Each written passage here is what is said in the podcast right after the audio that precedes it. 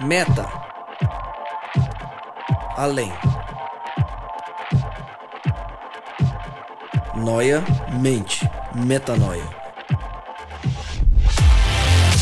Além da mente. Além do pensamento. Mais longe do que estou. Muito mais do que sou. Novas ideias.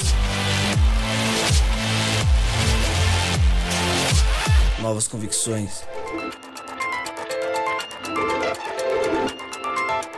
Relevância.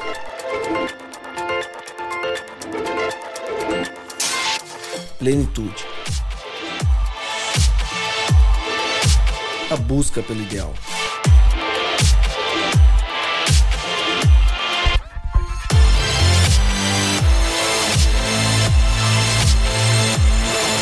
Metanoia. Expanda sua mente. Seja muito bem-vindo a mais um podcast Metanoia. Está no ar o podcast Metanoia 93. E como eu sempre digo, meu nome é Lucas Vilches e estamos juntos nessa caminhada. Lembrando você que toda terça-feira um novo episódio é lançado e você pode acessar todos, eu disse todos, os nossos conteúdos direto no nosso site portalmetanoia.com. Como o tema é interessantíssimo hoje. Não que nos outros não seja, mas hoje é demais. E a gente tem muita gente para falar. Vamos direto à apresentação do nosso time, para que sobre bastante tempo para a gente falar do tema. Começar por ele, que nas últimas semanas, Gabriel, Oi. foi zoado pelas costas, né?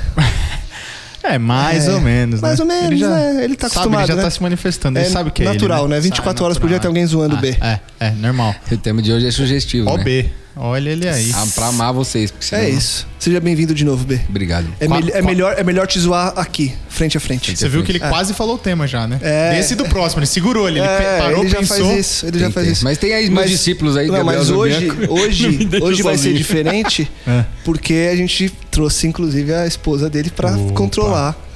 É, pra quem não sabe, a filha justo. dele também tá aqui, então você vai ter que se comportar hoje, B. Ou descontrola tudo, né? É, Não, não tem como. é isso. Olha a Paulinha aí, rapaz. Se controle, B, tá ajuda. bom? Tá. Paulinha, seja bem-vinda. Obrigada. Mais uma vez juntos. Faz tempo que você não vem, Paulinha? Faz, Faz, né? faz o B tempo. não deixa você vir? Não, ele É? me convida. Ô, oh, Tô brincando. Você viu que isso é de família, né, cara? Eu já falei Todo isso mundo daqui. Tá muito bom. Então tá bom. Mas é um prazer estar aqui. Obrigada Prazer pelo é nosso. convite. Joyce Mascarenhas. Primeira vez com a gente, Joyce. Espero que seja a primeira de muitas, por favor. Ó, e você viu que o clima aqui é descontraído. Você pode ficar tranquila, solta o ombro aqui, ó, relaxa. respira e solta. Seja bem-vinda. Obrigado, viu, por estar com a gente. Obrigada pelo convite, é um prazer enorme estar aqui com vocês. Legal. E aí, Gabriel? Você tá, tá onde? No Facebook ou no WhatsApp agora? Tô, tô na Bíblia. Nova versão internacional. Tô- aqui, É, azul o logo da sua Bíblia? É, é. a sua também? A minha também. Bacana, com legal. F. Muito F boa essa de versão. Fible. É, É, Faith. né? é legal. É, Então tá bom. Versão Faith. Seja bem-vindo. Valeu, obrigado. Tamo junto. É nóis. Rodrigo Maciel.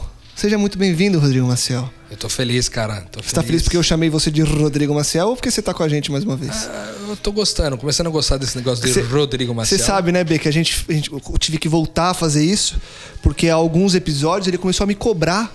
Ele veio com um papinho, você lembra, Gabriel? Suprindo a carência do A cara. que o galera, a galera tá cobrando aí de você me chamar e tal. Tava carente, cara. Mas ele Aí você falou que você tava sentindo nome, ele não falta um disso nome, pra ele mim. não sabe falar, mas quem? Exato, ele falou esse negócio, não, o pessoal. Não, mas quem? Não, não, pessoal. Sabe uma coisa meio. Não cita nomes. É de Vaga. onde? Mas não no, sabe. no nosso papo fora aqui, ele falou que tava sentindo falta disso. Ah, é? Precisava. Por isso que não, agora vai ser pra sempre todo o episódio, muito agora, forte. Agora o podcast tá sendo usado só pra mentir agora. Ô, louco, que isso, ô, louco, gente? Que isso, rede cara? nacional, cara. Que Você isso? falou que E eu a tenho graça? 122 E ó, apelidos eu no vou dizer anterior. uma coisa pra vocês. Nós fazemos o podcast para um público Hum. que tem desejos e vontades e anseios. E então eles- nós estamos trabalhando pra eles. Ah, tá. E eles É que isso que querem? pedi. ah, então tá bom. Se eles, Eles querem, quem? quem sou eu pra O dizer público. que O Dá um, público. dá um nome. O Brasil. Não, o Brasil. Fala um nome. não? Temer. Uma multidão Michel é um- Temer. Sem o quê? Um nome só que pediu isso pra você. Bom, Fala aí. posso... Ok. Ó, trabalhar o B, aqui. Eu vou, eu vou seguir aqui, tá bom? Deixa quieto esse nome dele. Bom, como eu disse, e a gente até se alongou nessa abertura, porque estamos em muitos, o tema hoje é muito interessante. É um tema que a gente já queria falar há algum tempo. Não só pelo livro que eu vou falar, é, esse título aí que você leu quando você clicou no podcast, é o título de um livro, Vida Familiar Transformada pela Graça. O autor é o Jeff Van Wonderen. É um livro que os que leram o livro completo já sabem que ele tem um conteúdo espetacular. Só o título dele já é uma pancada. E é um livro difícil de encontrar, mas sei lá, joga na internet, tenta encontrar. Se não, se você tiver com muita dificuldade, manda um e-mail pra gente, a gente tenta te auxiliar de alguma forma pra você encontrar o livro, porque vale muito a pena ler. Mas, de qualquer forma, a gente vai falar sobre o conteúdo desse livro a partir de agora, em dois podcasts. Hoje a gente vai falar sobre a parte familiar, a parte de amizade, e no próximo, para você que é pai, para você que é filho, a gente vai falar da vida familiar transformada pela graça no tratamento, na relação entre pais e filhos. O livro, ele começa e esse conteúdo ele começa a se fundamentar no que o autor propõe na conceituação da diferença entre você ter uma vida familiar transformada pela graça e você ter uma vida familiar pautada pela maldição. Ele trata dessa forma que parece pesada, mas quando você começa a ler, você percebe que é muito real. Queria saber de vocês. Vou começar com você, tá, Joyce? Pode ser, já que você está estreando hoje, vamos, vamos direto, né? É, não precisa trazer ex- exatamente tudo, mas de bate pronto o que é ou como que o livro começa a traçar essa vida pautada pela maldição. Por que que tem essa diferença? Ou é pela graça ou é pela maldição? Por onde que o, o livro começa a caminhar nesse sentido? É, na realidade, o livro ele traz pra gente a realidade de uma, de uma vida familiar que, a meu ver, era onde eu estava antes. Né? E acho que muita gente vai sim se. É, Identificar. se identificar com essa, com essa vida, né? Que, na realidade, a base de tudo é o controle, né? A partir do momento que a gente tenta ter o controle da vida das outras pessoas, a gente cai nessa maldição. Ok. Porque é, a partir do momento que a gente quer controlar, é, eu estou feliz se o meu marido fizer o que, o que eu acho que ele tem que fazer para me deixar feliz. Então eu quero controlar o, o comportamento dele para que ele faça, que ele supra minhas necessidades e aí eu vou acabar é, caindo nessa maldição. Porque a gente não consegue controlar a vida do outro, né? Acho que a gente vai luta- viver, passar a vida inteira lutando, tentando controlar e não vai conseguir. A gente até consegue por um período de tempo, mas aí logo volta tudo como era antes. E como que a gente. é, esse, esse ponto do controle, ele é fácil de identificar? Porque é, no livro ele vai trazendo, ele traz várias características. E ele fala que uma das coisas, é, uma das realidades de quem está sob a maldição é negar que existe um problema, entre várias outras coisas. Tendo isso em mente, é algo fácil de identificar que você está tentando controlar? Ou para muitas famílias isso vai soando como uma coisa natural? Não, eu quero porque eu acho que é melhor que ele queira dessa forma, porque eu tô certo. É uma coisa que flui, na- é, infelizmente, naturalmente nas famílias, Rô? Ah, com certeza. O que a gente pôde perceber ao, ao ler o livro e, e também ao passar algumas semanas discutindo isso lá num pequeno grupo específico para esse assunto, lá da Cia da Vila, é, a gente identificou que a grande maioria das pessoas está nessa, nessa, nessa vivendo uma vida familiar sob maldição. Então é muito difícil identificar, essa é a verdade, porque aquilo que se vive parece ser o normal, porque todas as famílias à nossa volta, todos os casais à nossa volta, todos, toda a relação de pais e filhos à nossa volta está regida sobre essa lógica. Então você não acha que você está agindo errado porque você vê outras pessoas agindo desse jeito, né? Então passa a ser uma coisa difícil de perceber, é porque você não conhece o lado bom, só conhece o lado ruim e o lado ruim para você não, ainda não é ruim, ele é o normal. Então, quando você conhece o lado bom, aí lentamente você vai identificando o que, que é, é, essa, essa lógica de maldição e consegue andar é, nessa é, rumo a essa lógica da família transformada pela graça. Eu, quando comecei a ler o livro, eu senti, e foi engraçado, porque eu senti, eu me senti lendo algo óbvio, mas que fazia muito sentido. Porque às vezes a gente, a gente não quer ler coisas que são muito óbvias ou que são, entre aspas, fáceis de você ler, porque a gente às vezes espera conteúdos mirabolantes, coisas profundas. E o começo do livro, quando trata da maldição, é uma coisa que é, é normal, por tão óbvia que é, mas quando você lê, você identifica que muitos daqueles pontos estão presentes na sua vida, né?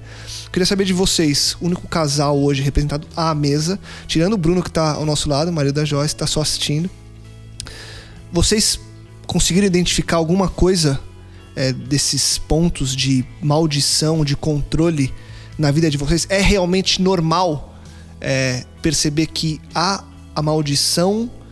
É uma palavra forte, mas eu vou continuar usando ela porque o livro traz e eu acho que a gente tá é, a gente lida bem.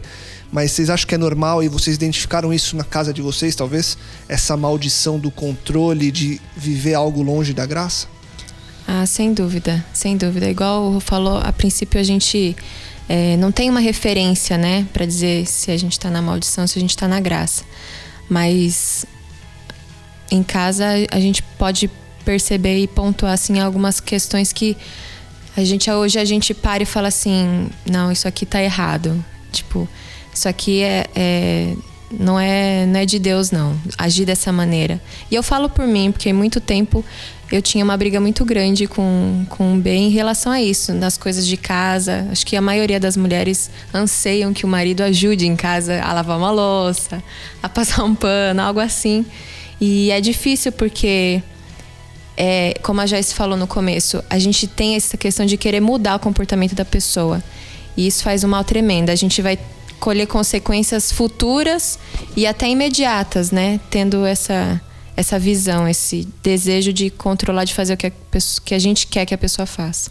Gabriel que tá mais quietinho hoje. Antes, você ia falar B. É, que você perguntou pro casal, mas só minha esposa falou, mas Ah, se mas você cara, quiser me cortar casa- assim, não, jogar mas pra lá. casal é a mulher. Porque ela falou primeiro, Ah, é? já mostra quem, entendeu? É que eu, na verdade eu passei a. Ah, não, ok. Mas tudo cavaleiro. bem, se Nossa, que ver. homem. Que homem. Ah, Gente, que aprendendo, né? Aprendendo. Fala, B. Quis controlar o comportamento, entendeu? Tá É. vendo? O do Lucas sim, o dela não. Ainda bem que a gente não é um casal. Não, mas assim, é, o que mais me chama a atenção é porque quando a gente quer mudar o comportamento de alguém, e isso eu vi muito dentro de casa, é uma coisa que ela. Você consegue. Só que ela não permanece. Porque mudar o comportamento de alguém. é, e, e você permanece em si nessa, nessa maldição que a gente tá falando, você vai ter que fazer isso pro resto da vida. Isso cansa, entendeu? E não gera vida, não gera vida no, no relacionamento. E ser baseado, o seu relacionamento ser baseado na graça em si, ele gera consciência. Então ele vai gerar consciência dos atos que você realiza agora. Que primeiro você não realiza um- atos egoístas esperando algo em troca. Porque a maioria dos relacionamentos são assim, eu faço algo para merecer algo. Ou eu deixo de fazer algo porque a pessoa não faz algo, entendeu? Então é sempre é, é uma dificuldade tremenda no relacionamento, porque é sempre alguém querendo o benefício do outro. E quando você tá num- entra num relacionamento para querer o benefício do outro, vai ser muito ruim de, de, de, de dar continuidade a isso, ou você vai ter uma continuidade, mas uma, uma, uma continuidade muito desgastante pro casal em si, Entendi. entendeu? E pela graça não, gera uma consciência, gera uma consciência onde que você sabe que você tem que ajudar, você sabe às vezes precisa ser compreensivo né, em determinados pontos, entendeu? E é- não é só da parte A ou da parte B, é das duas partes em si. Legal. Você vê que o B já trouxe a parte da graça, que era a parte do final do episódio de não, hoje, não, né? cara, não quis dizer isso. Caramba. Sempre assim, né? Sim, não, tô não, brincando, tô não. brincando. B. Foi só pra te zoar. mesmo. Não, foi, foi bem colocado. Não, foi bem colo- fa- Fora do Fazia sentido. Fazia sentido. Gabriel, você que tava, tava quietinho até agora, até começar a zoar o B de novo. Ô, delícia. É, o, como você identificou, como você identifica essa maldição na sua casa, é, nas famílias que são mais próximas de você? Você percebe que realmente existe? Ou que características que você vê é, que são presentes, talvez na sua casa para ser uma coisa mais pessoal, para identificar que, poxa, há maldição aqui e eu tenho que caminhar rumo à graça agora? Cara, é, é- O B trouxe aí já, então já tem a liberdade de falar, porque ele já trouxe. Meu discípulo, né? Vai lá, campeão, continue aí. Mas é, de fato existe sim. É, eu creio que no lar de, de todo mundo, até que, até que venha esse novo entendimento, igual o Rodrigo falou, você acha que tá tudo certo, tá tudo normal. E eu começo a revisar aqui os meus últimos dias com a minha esposa e começo a fazer uma, uma autoanálise. Tem, tem uns três dias que eu falei para ela umas duas vezes, cara, relaxa. Eu vou, eu vou fazer suas escolhas agora e vai dar tudo certo. Que beleza. Você vê, é- é- é- é, você tem que rememorar aquilo que você aprendeu, aquilo que você sabe, enfim, porque a vontade de controlar, ainda que seja por um pseudo bem, pseudo correto, algo que você entende como correto, no final das contas não muda a visão, não muda a consciência da pessoa, né? E você se pega mais uma vez e novamente, reiteradamente, fazendo algo em troca de, ou deixando de fazer algo em troca de. Eu ajudo demais em casa, viu, Paulinha? Que Carol bom. tem que. Carol Eu tem que também, agra- eu também. Não, também, também. Deixa claro aqui, rede Não, é verdade, isso aqui, é mulher. verdade. Desculpa, mulher. ele ajuda, ele ajuda. Carol tem que agradecer. Mas eu ajudo, mas com certeza eu falo em outros Mano, tem, diversos uma, pontos. tem uma galera que se ouvir essa sua frase aí vai ficar maluca da vida. Ah, mas aí Eu eles, ajudo, ela tem que agradecer. Mas vai lá, continua. eles, que ouçam, eles que ouçam com graça também. ok, tá certo. É, mas existem inúmeros outros pontos que eu falho como ser humano que sou e, e não me apego a es- essas questões, entendeu? Eu constantemente eu, eu penso assim, cara, eu vou fazer, eu vou deixar de fazer, porque, enfim, porque tem que rolar algo em troca, ou não tem, e eu me pego fazendo pra matar o meu eu. Porque no final das contas é, é- é essa questão do eu que, cara, é o seu maldito eu que quer controlar outra pessoa de qualquer jeito. E você desvirtua tudo isso que a gente aprendeu, tudo isso que a gente falou até hoje aqui, em todos os podcasts. A gente acaba desvirtuando o entendimento de graça, de amor, de quem é Deus pra gente. O livro e essa vida que tá regida por essa maldição, ela tem várias características. É, umas porque o livro traz e a gente se pautou pelo livro e é um livro que faz sentido.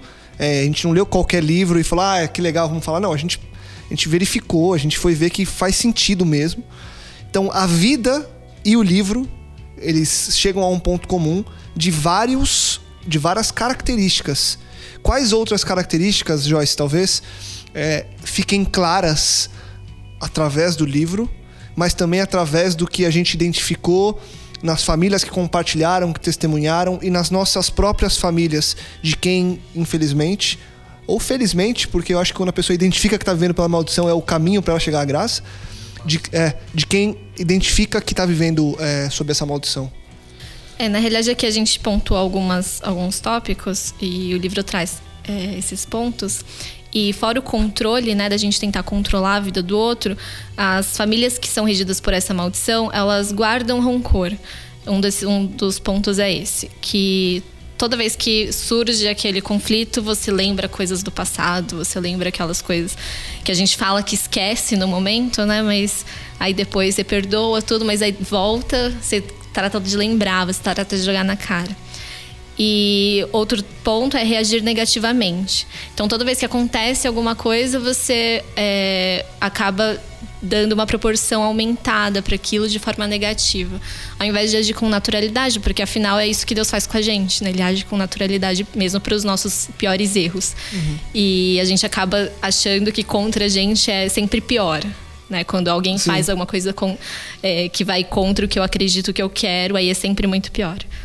E a questão de humilhar, né? Então, é, essa sensação de que você não é valorizado, de que você não merece, de repente, o amor que a outra pessoa tem para você.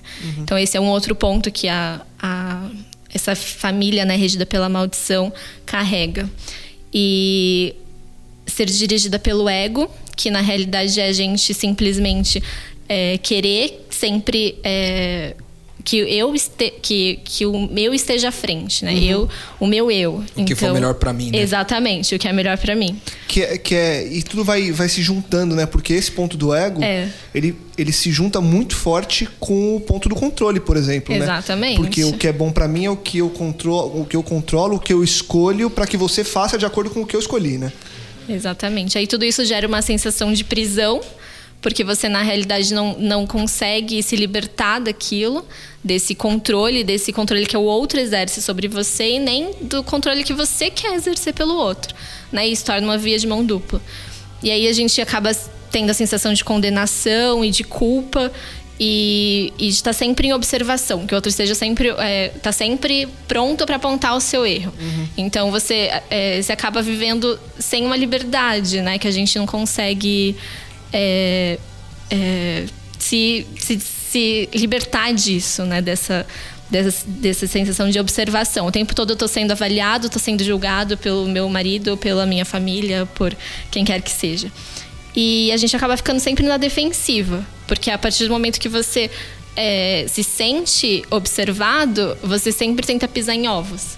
E você acaba não, não, não sendo você mesmo, tentando sempre encobrir. Isso vai gerar um conflito gigante, porque é, você até consegue por um tempo, mas chega uma hora que, que não dá. Você acaba explodindo, acaba voltando o que era o que era antigamente, né? O, o, e e é engraçado isso, né? Dois pontos já, e se você parar pra pensar em todos, todos os pontos, eles são temporários, né? Porque o B tinha falado que o controle, você exerce o controle até aquilo se tornar desgastante e você abrir mão. Você vive sob pressão até aquilo se tornar muito opressivo e você querer abrir mão daquilo. Você julga até que a pessoa abre, abra mão ou até que você sinta cansado de apontar os erros. Então tudo que a gente vai mostrando que não está regido pela graça acaba que é temporário não porque é bom um dia vai passar, é porque de tão ruim um dia vai acabar. Então você vê que são características que vão minando os relacionamentos, né? Vocês veem dessa forma também? É- é- é- são coisas que inevitavelmente vão tornando os relacionamentos é, maus relacionamentos. É, esse, isso é, se expressa hoje, por exemplo, num número extremamente elevado de separações, né? Às vezes Sim. no primeiro ano você tem já um percentual muito alto né, de, separação, de separações de casais, porque não conseguem conviver juntos. O primeiro ano já é suficiente para dar todo o alvoroço necessário para separar aquele casal. E aí você vê que depois, quando vão entrando os filhos, vão chegando outros desafios da vida, isso ainda vai contribuindo mais para essas separações. Né? Então, o que acontece? Essa maldição é, que está instalada nessa vida sobre a maldição que está instalada, ela na verdade ela faz, ela tem um propósito de separar as pessoas, né? Porque você vê que enquanto a gente vem discutindo aqui que a missão de Deus é reconciliar, é unir as pessoas, é trazer as pessoas para si, a, a família da maldição ela tenta separar as pessoas, desunir as pessoas. Como a Joy falou, você tem, é, você vive uma espécie de escravidão é, e é uma escravidão quase que meio consentida. Porque você não quer perder a pessoa, mas ao mesmo tempo também você quer viver suas coisas, mas aí você vive numa eterna tensão entre viver a sua vontade e viver a vontade do outro, né? Então, é, é, naturalmente, o que isso faz é separar as relações. O que eu tenho percebido, é, falando até de uma experiência até de cunho mais particular, por exemplo, é, esse, esse livro mudou muito a vida da minha casa. Assim. Eu até gostaria de citar que não é fácil encontrar um, vi- um- um livro com conteúdo desse tipo. Nós tentamos, porque a gente começou um grupo lá na Cia da Vila, a gente é, começou esse grupo justamente por ter encontrado esse livro, que aconteceu até de uma forma meio milagrosa, assim, a forma como, como o livro surgiu lá no nosso meio. Depois, mais, mais pra frente, a Joy pode falar um pouquinho sobre isso. Mas o livro veio para nossa vida e ele trouxe um conteúdo que a gente não conseguiu achar em muitos livros que a gente já leu sobre família. Aqui, nós mesmos já lemos vários livros sobre família, mas nenhum deles trazendo essa perspectiva, entendeu? Então, é, de, de, de uma certa forma, esse é o único livro que a gente conseguiu encontrar que trata a perspectiva da, da relação familiar nesse contexto de graça. Então, o que que. é, por que, que isso é tão caro, é tão importante pra gente? Por que, que isso é tão, tão valioso? Porque o que está ensinando no livro, e é o que na verdade ensina a palavra de Deus, é que a gente deve tratar as pessoas como Deus nos trata. E Deus não tenta controlar o seu comportamento. Deus ele, ele te ensina quais são as, as, as boas decisões, te mostra quais são as consequências de, de decisões ruins e te deixa livre para você escolher o que que você quer fazer. Da mesma forma somos nós. Eu vou dar um exemplo bem prático aqui, fa- familiar de casa. né? A, a gente, a minha esposa e eu, a gente está tentando engravidar já faz uns três anos. E a gente recebeu uma revelação de Deus, assim, que na palavra de Deus, de que a gente ia ter filhos e tal. E a- só que é o seguinte, uma das, uma das características dessa revelação que nós recebemos era de que a gente não deveria procurar a ciência dos homens, sabe? E aí começou a gerar um conflito em casa. Por quê? Porque a Suelen queria tomar o remédio para é, é, para inspirar ou para para Pra estimular a ovulação. E eu não queria que ela tomasse o remédio. E durante muito tempo a gente entrou num embate forte disso daí. Falei, não, não quero, você não vai tomar, você não vai tomar. Eu tentando o quê? Controlar o comportamento dela o tempo inteiro. Quando eu li esse livro, é, a- essa ficha caiu pra mim, eu falei, eu chamei ela pra conversar e falei, cara, eu não quero mais controlar, controlar nenhum dos seus comportamentos. Então, assim, eu não concordo, eu não acho que é o melhor caminho, por causa disso, disso, disso, mas você é livre pra decidir. Entendeu? Então a gente teve o diálogo, mas teve também a liberdade. E eu dei pra ela a escolha dela, dela tomar o remédio. Então, se ela quiser tomar o remédio, eu estou à vontade com isso, embora não seja uma decisão que eu me agrade, entende? Então são questões como essa que a gente livra. Por exemplo, você não quer que a sua esposa use determinado tipo de roupa. Você pode estabelecer, dizer para ela que é, aquele tipo de roupa talvez não seja o mais agradável na- ao seu ponto de vista. Mas você não pode dizer para ela, não, você não vai usar porque eu não quero que você use. Percebe? Porque isso é tentar controlar o comportamento da outra pessoa. E às vezes a pessoa fala, tá bom, não vou usar. Só que por dentro não mudou. É uma questão até superficial, né, Joy? É, é, eu acho interessante falar porque é, todos esses tópicos que a gente apresentou aqui parecem extremamente negativos, mas muitas vezes eles são coisas que aparentemente são positivas. Você quer controlar de uma forma parece, poxa, eu tô querendo o bem dela. Por exemplo, o marido que quer que a esposa seja sempre magra e seja sempre arrumada. Poxa, eu quero o bem dela. Parece ser uma coisa, é, não tem nada de errado nisso, né? E realmente, é, aos nossos olhos não tem. E muitas vezes a gente faz disso um, o- a maldição, por mais que pareça bonito, parece, por mais que não pareça errado, né? Não é só nessas, ness- nesses pontos que, que para a sociedade parecem errado, né? Porque daí o, o marido talvez quer controlar o que você come. Isso. Se você tá indo na academia, a quantidade de vezes que deveria ir.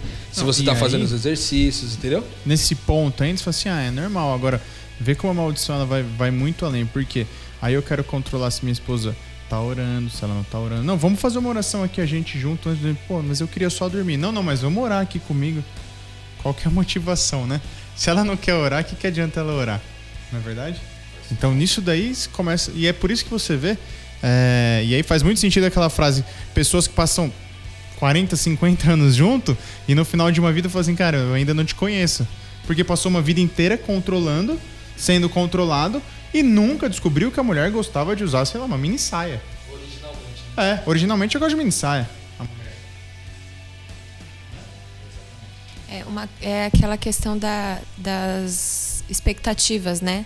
Uma vez que eu quero controlar alguém, quem controla gera a expectativa de que a pessoa vai acatar e quem é controlado gera a expectativa de frustrar quem está controlando. Então, é, vai Ou ser, um- é atrito vai ser é uma hora. relação totalmente frustrada. desgastante demais. E é claro que é, é- é o ponto que a gente estava trazendo, né? Tem coisas que vão ser neutras, para não dizer que há coisas é, que são boas e outras que são ruins. Porque, por exemplo, é, óbvio que eu não posso falar para você não use isso, mas eu me preocupar com o que você está comendo pode ser saudável, me preocupar. Claro. Agora eu falar, não, você não vai comer por isso e acabou. Não, eu posso te orientar. A gente não está dizendo aqui, o livro não diz que você não precisa se preocupar, que você não precisa ser um marido ou uma esposa Ele não proíbe a comunicação, pelo contrário. Exatamente. Ele. Ele abre um diálogo saudável. Isso, um diálogo saudável. E é isso que eu queria perguntar para vocês.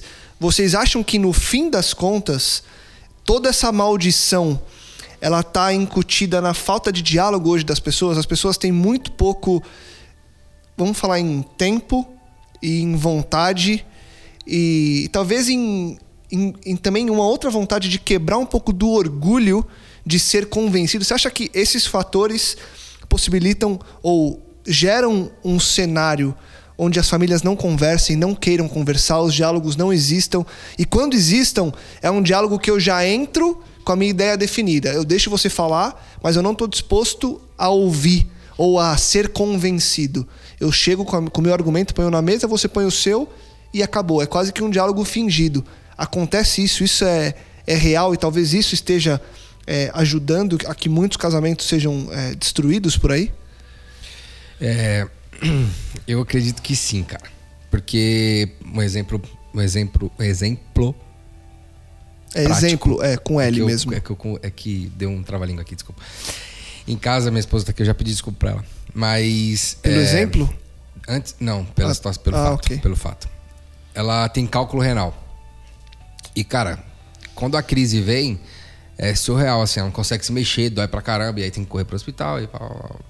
E tem duas situações que me deixavam muito estressado. A primeira é que ela comia muito chocolate, cara. E o chocolate, querendo, pelo que ela me dizia, ela, a semana que ela comia com chocolate, final de semana arrebentava. Então, tipo, falei, meu, você tem que parar de comer chocolate. Simples assim. Pra mim era simples, pra ela não, entendeu? A segunda situação, ela, ela ficava ruim. E ao ficar ruim, ela não queria ir pro hospital, cara. Dor e não vai pro hospital. Dor não vai pro hospital. Teve um dia que eu surtei, não sei se ela lembra.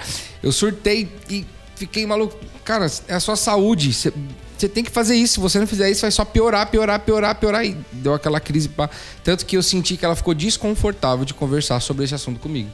Então nunca mais eu soube, nunca mais, daquele dia até uns dias atrás, até ter um- uma Essa consciência referente a esse, esse, esse assunto, eu não sabia o, o tanto de chocolate que ela comia. Eu não sabia como que era a alimentação dela durante a semana. Entende? Olha como é que. O, até até a, a, a, que, a que ponto foi é, o eu querer controlar a, a minha esposa, o fato de ela não se comunicar comigo sobre o fato. Te afastou completamente dela. Né? Enten- Entende como é que é? Hoje, ela baixou até um aplicativo no celular pra tomar água. Mas eu não falei pra ela fazer isso, cara. Mas houve um diálogo referente às dores que ela tava sentindo. Por que, que você sente, o que, que você quer fazer. E, cara, é, é, é- é difícil isso. Porque, que, que nem eu falei, gera uma consciência. E pra gerar consciência, demora demais, cara. Não quer dizer que no seu relacionamento é, vai deixar de acontecer as coisas ruins, como a Joyce foi citando ali. E você acha que às vezes está fazendo bem, mas está fazendo mal para outra pessoa e não sabe, e vice-versa em si. Não vai de- deixar de acontecer isso, até porque se deixasse de acontecer isso, não, não existiria graça. A gente at- atingiria esse ponto aí e ponto Acabou. final. Entendeu? Mas o, o aprender a conviver junto ali e, e a conversar, isso salva. É entendeu? ter a consciência e, e agora saber que há uma solução para um problema que pode ser que seja recorrente, mas eu vou saber como lidar com ele a partir de agora. É isso aí. E, inclusive, eu- esse- nesse exemplo que o B citou, do caso dele com a Paulinha, tem aí uma característica bem intrínseca nessa questão da, da, da maldição, da vida sob a maldição, que é o seguinte: uma vez que ele quis controlar o comportamento dela de não, contro de não comer chocolate, para que ela não, ficava, não ficasse com crise, ela fez o quê? Ela, de repente, continuou comendo chocolate, mas não mostrava para ele. Ou seja, uma das características dessa contraposição de família baseada na, na maldição e, e família na graça é que a família na, na maldição são indivíduos que parecem ser pessoas boas. Enquanto é, sobre a graça são pessoas boas. Ou seja, eu não estou tentando, de uma certa forma, esconder quem eu sou, mas estou sendo livre para expressar naturalmente quem eu sou. Porque quando eu tô sobre a graça, eu falo assim, já eu não vou, não quero deixar o B nervoso, então não vou falar para ele que eu tô comendo chocolate, mas eu como escondido. Então o que aconteceu? Mudou pro B, aparentemente mudou o comportamento, mas para ela não. Entende? Então isso é viver sobre um processo de escravidão, porque agora ela fica escravizada no processo de esconder toda vez que ela come chocolate. E o B fica escravizado no processo achando que todas as vezes ela não está comendo chocolate. Ou ele mesmo não sabe se ela está comendo ou não. E isso entra no desespero. Agora, quando a gente fala do diálogo em si, eu acho que o que muitas vezes impede o diálogo, é, o diálogo eu acho que não é a causa do problema. Mas eu acho que o diálogo, a falta de diálogo é um efeito da maldição. Por quê?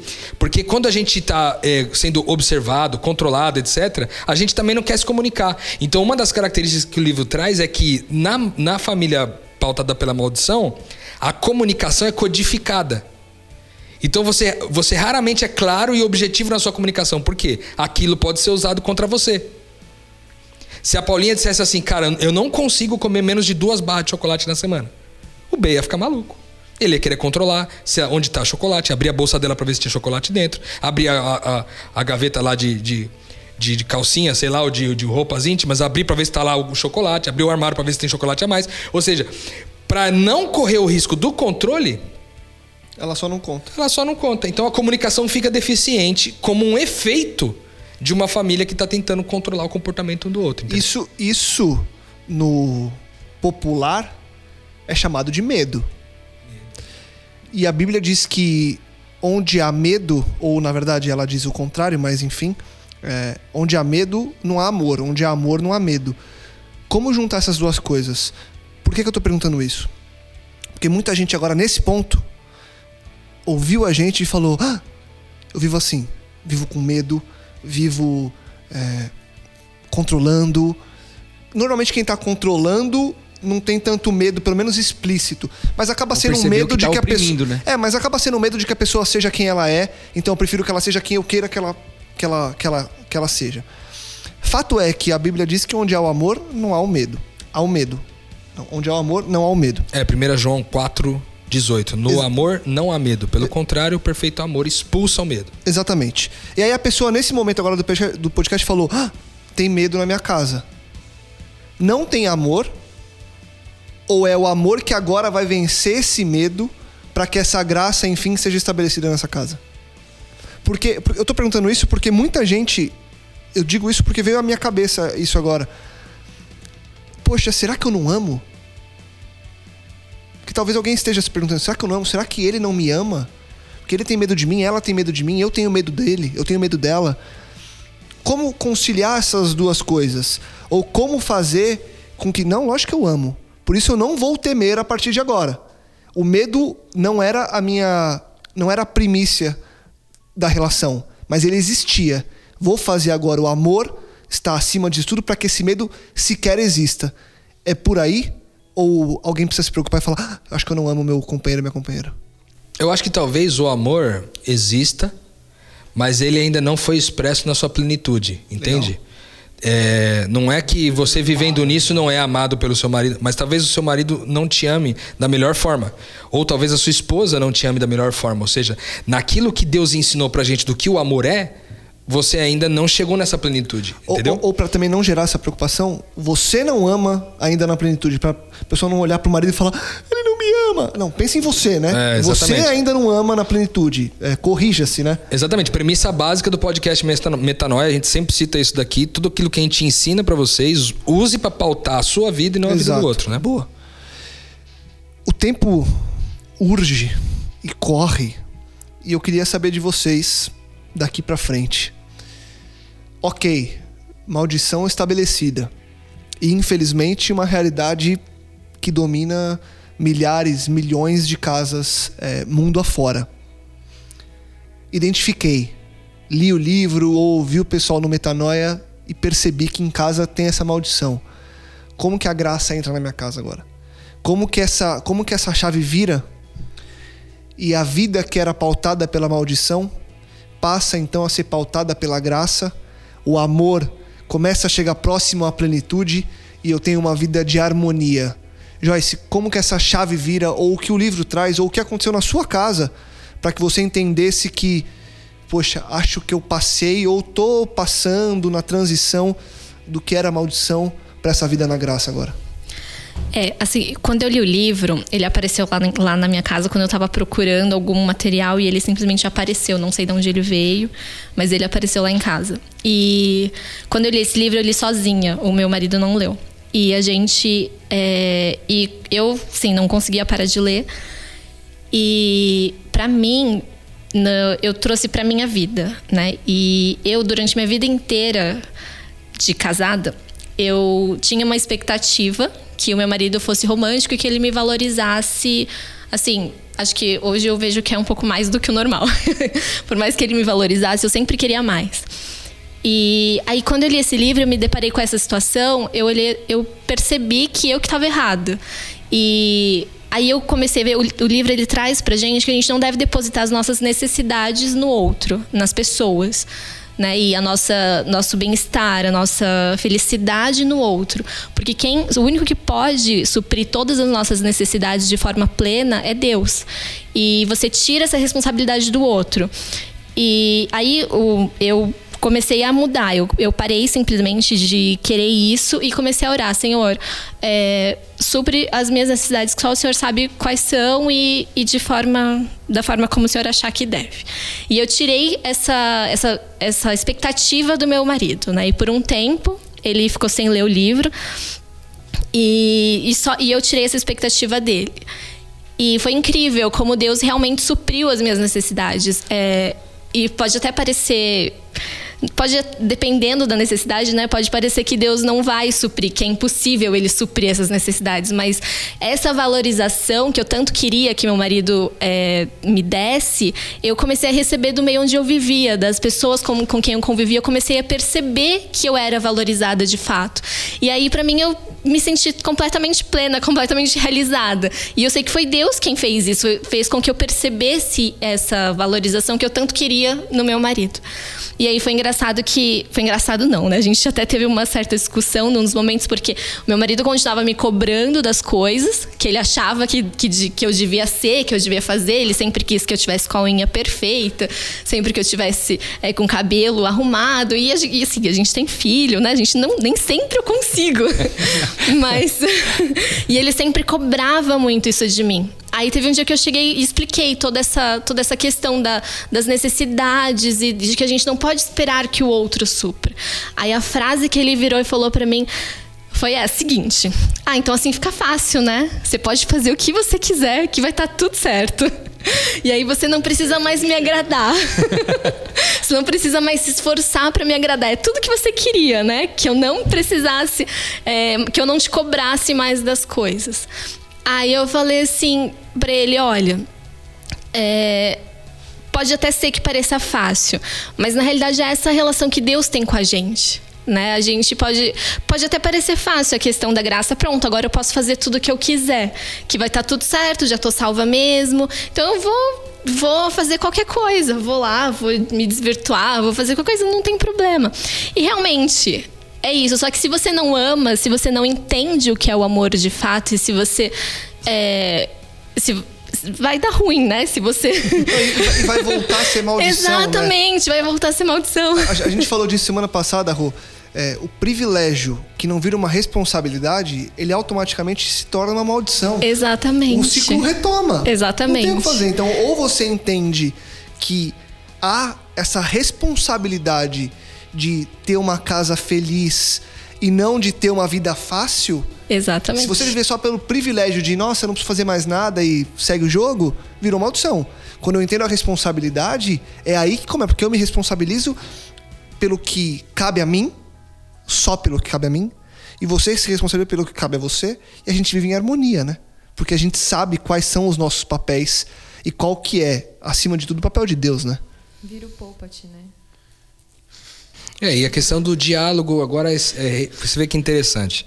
Aí rolou um diálogo, rolou um, de repente um estresse ali da, da Joyce com o marido, e com o passar do tempo foi se percebendo o valor de deixar as pessoas livres. Porque o que a Joyce está tá, tá explicando é assim: é, quem vive nessa perspectiva da graça com Deus não quer pecar de forma nenhuma, não porque tem medo de é, perder a salvação, mas porque quer fazer tudo que puder para abençoar a outra pessoa, entende? Então, quando eu sou livre do controle do comportamento do meu cônjuge, agora que eu sou livre, eu posso expressar todo o meu amor sem pensar que, tipo, será que ele vai gostar? Será que se eu fizer desse jeito ele não vai achar ruim? Será que. Então, porque daí, veja só, olha que interessante, o livro traz isso também. Ele traz dois tipos de controle de comportamento. O primeiro é quando você tenta ordenar, humilhar, escravizar, ameaçar, fazer todo tipo de violência psicológica para que o outro mude o comportamento a seu gosto. E um segundo tipo, que esse é mais profundo, bem mais profundo, talvez esteja numa camada um pouco mais abaixo, é você mudar o seu comportamento para que o outro mude o comportamento dele. Entendeu? No fundo, você não está mudando o comportamento para uma, uma, uma, uma, motivação boa. Você está mudando o seu comportamento para uma motivação egoísta de mudar o comportamento do outro. Entende? Então, quando a gente está falando de diálogo, que nem o Lucas falou, pô, mas é normal então essa, essa parte neutra de você se preocupar, de você falar para a pessoa que ela não está se alimentando legal, que ela não está fazendo isso, que ela não está fazendo aquilo. Você fala, assim como Deus deu toda a palavra dele, toda a Bíblia, 66 livros, indicando para nós a melhor forma de viver. Só que o fato de Deus ter dado não quer dizer que ele vai me controlar por causa disso. Vai falar, não, você tem que fazer porque eu estou mandando, sou seu Deus, eu mando, você faz. Não. Ele me deixa livre para escolher. Livre para escolher o que eu vou fazer. Para que eu faça as coisas pelo privilégio da relação e não tentando agradar as pessoas. Eu não quero agradar. Eu quero viver o privilégio da relação. É muito diferente. Entende? Então, foi legal a Joyce ter citado isso, porque essa comparação da forma como Deus é, cuida da gente, ou como ele nos ensina, como ele nos educa, é uma forma é, muito próxima do que o livro vem trazendo, com a perspectiva de a gente se tratar e se cuidar nessa, nesse viés da graça. Você ia falar, B? É, tem, a Joyce comentou do, do assunto dela eu lembrei uma frase que minha esposa falou para mim numa situação parecida com essa. É, vou ser breve. Ela chegou e disse assim que ela viveria no nosso relacionamento a partir do, daquele momento ela viveria o nosso relacionamento não baseado apenas em desejos dessa vida. Porque ela falou assim: Eu acredito na eternidade. E ela falou assim: Hoje eu vou viver ao seu lado para que você tenha o desejo de viver também a eternidade. Rapaz, hein? Uh, cara, aquilo ali foi tenso pra mim, entendeu? Porque, tipo, às vezes a gente baseia o nosso comportamento egoísta, que nem o Rodrigo falou, em situações que é pra nossa vida de agora, cara. Mas a gente esquece o que vai vir depois e se tá bom para mim, tá bom que meu, meu cônjuge ali se exploda. É, tá, tá beneficiando a mim, eu tô bem, tá legal, vou mudar meu comportamento para que ele mude dele, é sempre uma, uma, esfera desse jeito. E aí ao ouvir isso, é, eu vi depois, de, depois desse momento que ela falou que viveria para mim, para que eu tivesse o desejo de viver a eternidade, o nosso relacionamento mudou para sinceridade de até fatos que talvez eu nunca eu nunca tivesse a dimensão de, de saber da vida dela e nem ela de saber da minha vida a gente começou a conversar. Então cara essa frase eu me pergunto ela todo dia. Não como uma cobrança entendeu? Mas para que a minha esposa ela tenha o desejo de viver a eternidade. Sensacional. Muito bom. Muito bom muito bom.